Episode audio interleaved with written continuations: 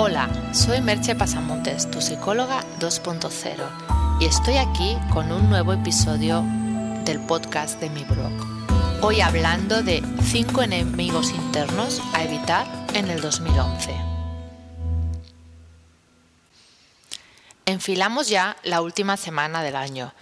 Y para ir despidiendo el año y antes de hacernos los buenos propósitos para el 2011, nada mejor hacer una pequeña revisión a cosas ya hechas y que podríamos evitar repetir porque no han funcionado. Uno de los errores que como seres humanos cometemos más a menudo es insistir repitiendo algo que no nos está funcionando. No hablo de persistencia, sino de repetir algo que no nos está funcionando. Quizás en este podcast podrás encontrar algunas claves de por qué tenemos ese tipo de comportamiento. Para ello, vamos a echar un vistazo a cinco enemigos internos que a veces tenemos y que a pesar de su apariencia, porque la apariencia en muchas ocasiones es de que ayudan, no suelen ser más que palos en las ruedas de nuestros proyectos. Es normal que tengan esa apariencia, pues de algún modo nos educan para que cumplamos con lo que yo estoy llamando los cinco enemigos internos. Mm, nos educan en la escuela, la sociedad, a veces nuestros padres también o las familias, para que pensemos que actuar así es lo correcto. Pero son ese tipo de, de cargas envenenadas que lo único que hacen es impedirte alcanzar tus objetivos. Vamos pues a revisar esos cinco enemigos internos. El primero de ellos sería esfuérzate más. Es un error extendido, como comentaba al principio, que cuando algo no sale bien, el truco está en esforzarse más. Y en realidad el kit de la cuestión no es esforzarse más, sino esforzarse mejor. Esto es una diferencia sutil, pero clave, totalmente clave, porque esforzarse en sí mismo nos puede llevar a insistir y forzar, repitiendo sistemáticamente los mismos errores sería como un, como un repetir, o sea, la idea básica es repetir, no estás eh, insistiendo en un sentido de perseverancia, de que algo te hace mucha ilusión o crees mucho en ello y te esfuerzas para conseguirlo, no, sino que estás repitiendo algo que sistemáticamente se ha comprobado que no te está funcionando. Esforzarse mejor es, de hecho, trabajar en la zona, aprender a entrar en flujo y disfrutar. Hemos hablado en otros posts, y los puedes buscar si te interesa, eh, cómo se puede hacer y en qué nos favorece trabajar en estado de flujo. Pero la sensación es completamente distinta a la que se tiene cuando solamente te estás esforzando.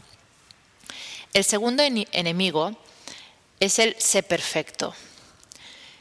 Estoy segura que solamente escucharlo, más de uno habrá pensado, pero ¿qué tiene de malo ser, perfecto, ¿no? o intentar ser perfecto?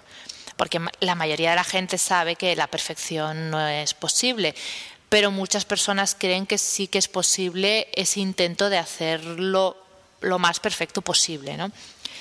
Y yo diría que el problema de la perfección es que es casi una maldición que nos susurra en voz baja, no lo logres, porque la perfección no existe. Y como dice el conocido refrán, lo mejor es enemigo de lo bueno. Por tanto, hay que evitar el perfeccionismo inútil y trabajar en la mejora continua de aquello que realmente nos interesa. Sería un proceso que también he comentado alguna vez como el, proceso japonés que le llaman de kaizen, ¿no? que es ir mejorando paso a paso cada vez una pequeña cosa. Eso está bien y eso no es nada que nos perjudique ni que nos inmovilice. Y también el hecho de pensar en alcanzar la maestría eh, no como un, éxito final, sino como un camino en el que siempre estás aprendiendo nuevas cosas. De algún modo hemos de pensar que cuando dejamos de aprender, morimos. El tercer enemigo es el ser complaciente. En este caso, yo me atrevería a decir que es peligro mortal. El ser complaciente es una de las cosas que más problemas puede traerte ya que anula tus necesidades frente a las de los otros y deja tu verdadero yo de lado.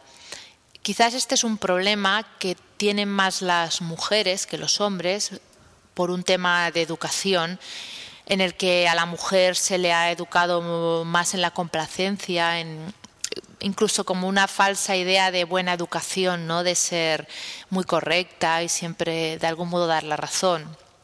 Pero bueno, podemos encontrar ese problema en ambos sexos, no solamente en el caso de mujeres, aunque quizá abunde más. ¿no? Mm, y, y a ver, es que no quiero que nadie me malinterprete y con esto piense que cuando digo no ser complaciente estoy diciendo que tengas que ir a la tuya, ser un egoísta y hacer siempre lo que te dé la gana, porque no estamos hablando de eso, ¿no? Podemos hacer cosas por los demás, pero la idea es que no hay que hacerlas de una manera sumisa, como si fuera una obligación, que es lo que ocurre cuando tratas de ser complaciente. Incluso diría más, como una obligación en la que pierdes tu verdadero yo, ¿no? tu verdadera identidad. Además hay otro problema añadido, que es esa idea de tratar de complacer a todos. Ya no solo ser complaciente, sino pensar que puedes agradar a todos. Aquí la mayoría de las personas dirán, no, desde pequeño me han dicho que nunca se, se, puede agradar a todo el mundo y que siempre habrá gente a la que no le guste. Bueno, una cosa es que te lo hayan dicho, que racionalmente lo tengas claro. Y otra cosa es que te plantees cómo te sientes cuando alguien rechaza una de tus ideas, no, no la tiene en consideración o de una manera más o menos sutil o más o menos clara, no importa, rechaza algo de lo que tú estás diciendo o te dice que algo de lo que tú has hecho no es correcto. Simplemente piénsalo un poco y empezarás a tener una idea de cuánta complacencia hay en tu vida, ¿no? Seth Godin, uno de los eh, marketingianos de más éxito que hay hoy en día, comentaba en un post reciente ¿no? que si quieres de verdad eh, tener tu tribu, tus fans, como lo llama él, ¿no? Te has de fijar precisamente en esas personas a las cuales les agrada lo que tú haces. A esas es a las que has de tener más en cuenta, es en las que has de poner tu energía y tu dedicación, y no en las que te critican o te ignoran. Vuelvo a decir que parece que estamos hablando de algo muy obvio, pero no lo es. Porque tenemos tendencia a fijarnos, si estamos, por ejemplo, en un grupo, en aquella persona que parece que no lo está pasando bien, que se está aburriendo o que ante lo que estamos explicando no, no está de acuerdo. Y ponemos energía en, muchas veces, ¿eh?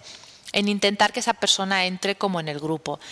De alguna manera lo que nos dice Godín es que hagamos justamente todo lo contrario. Si tú estás en un grupo, por ejemplo, dando una charla y hay 50 personas y hay tres a las que no les interesa tu charla, simplemente ignóralas. No van a ser nunca parte de tu tribu, no van a ser tus fans.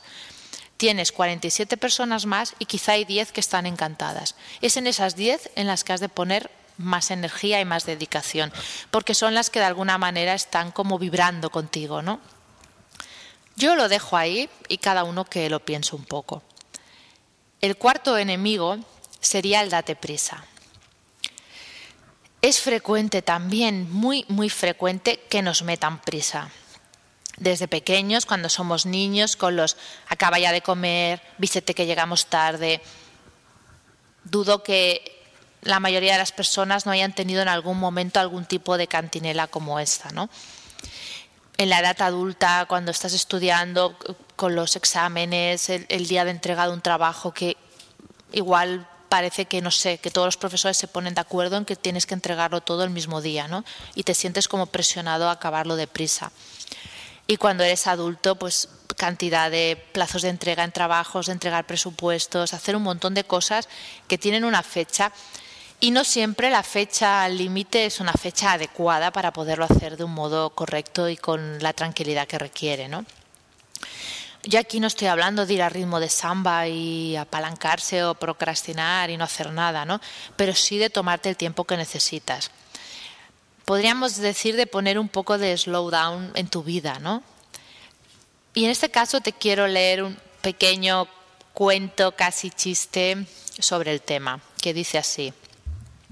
Un paseante vio una vez a un pastor que subido a una escalera daba de comer de las tiernas ramas de un árbol a una cabra que llevaba en brazos. A cada rato debía bajarse de la escalera y buscar una nueva posición donde subirse, para que la cabra comiera hojas verdes. Intrigado, preguntó aquel hombre, ¿Qué haces ahí subido a la escalera? ¿No lo ves? contestó el pastor. Doy de comer a la cabra. ¿Y cómo se te ocurre hacer eso? Volví a preguntar de nuevo. ¿No ves que así vas a tardar muchísimo tiempo? ¿Y qué prisa tiene la cabra? Vamos ahora a por el quinto enemigo. El quinto enemigo es la idea de ser fuerte. Esa extraña idea, mucho más extendida de lo que nos pensamos, esa idea de que no podemos mostrar nuestras debilidades, sobre todo en el, en el entorno profesional. En el seno familiar o entre amigos íntimos se nos tolera más decir aquello que nos sucede, aquellas emociones que podemos sentir, momentos en los que quizá tenemos algún punto de debilidad, pero no los trabajos. De hecho, hace poco volví a leer unas recomendaciones para, para ir a una entrevista de trabajo y te decía que si te preguntaban por tus defectos, dijeras algo como soy demasiado perfeccionista. No voy a hacer muchos comentarios porque si habéis oído hasta aquí, os podéis imaginar lo que pienso de que alguien diga algo así, ¿no?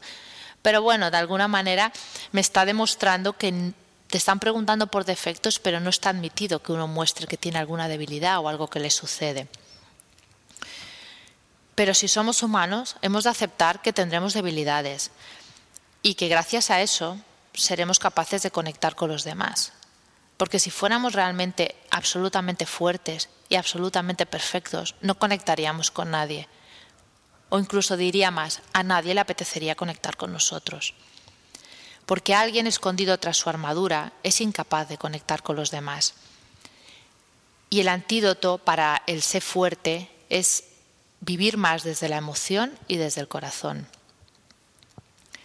Estos cinco enemigos también podríamos denominarlos creencias limitadoras, partes de nuestro mapa del mundo que nos impiden avanzar, pero bajo la apariencia de estar ayudándonos. Por eso, antes de acometer en el próximo post la tarea de planificar el nuevo año, que ya te avanzo que va de eso, cómo podemos hacer para que el 2011 sea un buen año para nosotros, te invito a que te tomes unos minutos de reflexión e intentes detectar si de verdad tienes alguna de estas creencias limitadoras, pero que lo hagas de un modo, eh, ¿cómo te diría?, lo más honesto contigo mismo posible, dándote cuenta de cómo actúas en diferentes situaciones y viendo si de algún modo alguno de estos cinco puntos te está condicionando. Pues a veces estas creencias son mucho más sutiles de lo que nos pensamos. Están tan ligadas a nuestro comportamiento que nos pasan prácticamente inadvertidas. O lo que es peor, incluso podemos pensar que nos están ayudando a avanzar. Así pues, os dejo con la pregunta que ya imaginaréis que voy a hacer en el día de hoy. ¿Tienes alguna de esas creencias limitadoras? Aquí lo dejamos y hasta el próximo podcast. Bye bye.